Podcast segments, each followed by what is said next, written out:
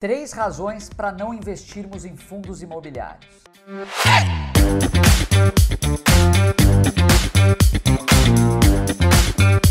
Vocês sabem quais são as três razões pelas quais a gente não investe em fundos imobiliários? A gente vai te contar daqui a pouco. Mas antes disso, lembra de se inscrever no nosso canal, ativa o sininho e dá um like aqui no conteúdo. Lu, tudo bom? Tudo bem, Fê, e você? Tudo ótimo. Ótimo. Bom, a gente está aqui hoje para falar exatamente de um tema que deixa todo mundo de cabelo em pé. O pessoal fala, esse pessoal do AGF vive metendo pau em fundos imobiliários, eles detestam isso, desrespe... Pessoal, nada disso. Não, a gente não desrespeita ninguém. O que a gente fala é que nós não investimos em fundos imobiliários. Ou seja, de acordo com a estratégia do Barsi, toda a estratégia da carteira previdenciária que a gente fala e dissemina e pratica, isso não se encaixa, tão simples quanto isso. Mas Lu, por que que não se encaixa na estratégia pre- previdenciária? Bom, eu acho que o recado já tá dado, né, Fê? Aqui você não vai escutar o que você quer ouvir, você vai escutar opiniões sinceras do que a gente realmente acha e vive no mercado. É, o primeiro motivo pelo qual a gente não investe em fundo imobiliário é porque simplesmente é, na carteira previdenciária que o Barça desenvolveu, a gente não investe em nenhum tipo de fundo. E aí, claro, entra também o fundo imobiliário. E por que isso? Bom, porque a gente faz questão de pessoalmente sermos os nossos próprios gestores. E por que isso? Bom, primeiro porque você tem todo um ganho de experiência, de vivência de mercado, ou seja, você não está delegando isso para alguém. A gente sempre brinca que é, ninguém melhor do que você para saber onde dói mais, que é no seu bolso. Então, que você seja responsável verdade. pelo seu aporte, enfim, pela sua carteira.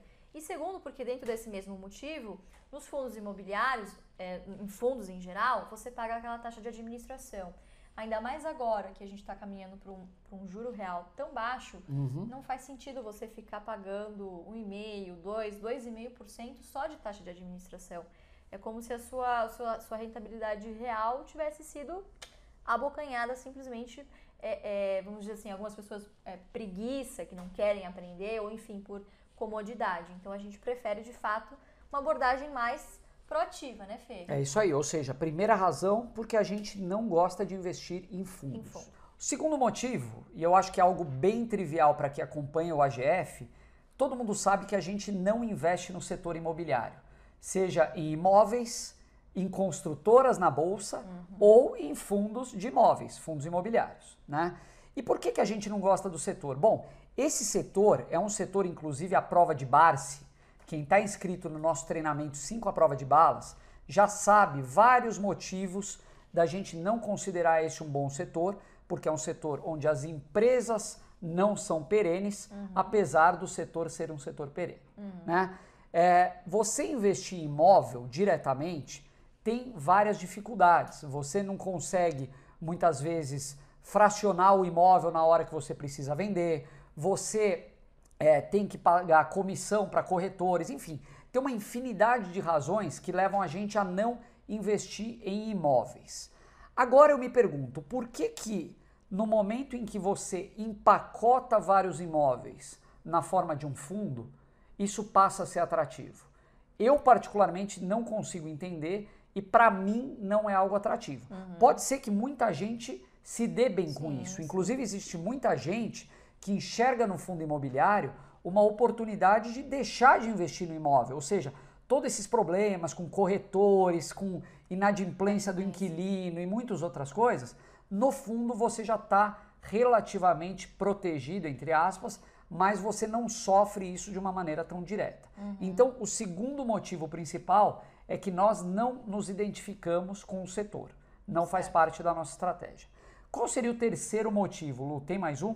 Bom, o terceiro, e particularmente para mim esse é um dos mais fortes, Fê, seria porque a gente acredita que projetos de empresas têm um multiplicador, ou seja, tem uma capacidade de geração de riqueza infinitamente maior do que os fundos, ou que, enfim, do que os fundos imobiliários.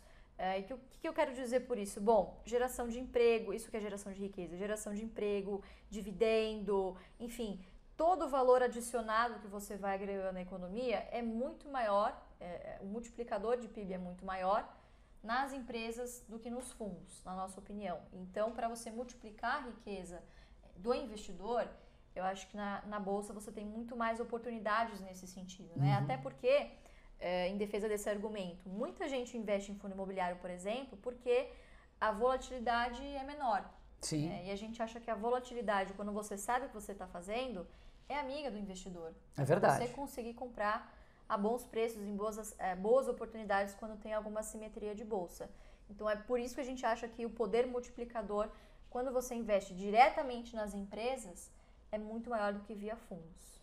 É, existe sempre um ponto que atrai muito investidor e muitas vezes a pessoa que está entrando na bolsa, Uhum. ela enxerga no fundo imobiliário a possibilidade de receber dividendos mensais. É verdade. Isso é algo que atrai muito, mas para a gente isso pouco importa, porque É. se a gente enxerga uma boa oportunidade na bolsa, ou seja, uma empresa que está num bom setor, que a gente se identifica, que a gente tem confiança, e, enfim, que está dentro dos nossos critérios, se essa empresa pagar um dividendo uma vez ao ano, mas tiver um bom yield, para a gente isso vai ser muito melhor do que qualquer possibilidade de, de receber dividendos mensais. Aliás, existem empresas na bolsa que pagam dividendos mensais. Uhum. E muitas dessas empresas não entram na nossa estratégia. Por quê?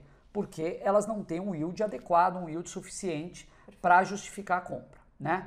É. Então, em resumo, a gente não compra FI, nós, AGF e Barsi, porque nós não investimos em fundos, porque não gostamos do setor de construção, setor imobiliário, e no final do dia a gente acredita que empresas de bolsa acabam gerando uma riqueza, uma renda maior ao longo do tempo. É, É é isso. isso aí. Acho que para resumindo, resumindo o seu resumo, Resumindo o resumo.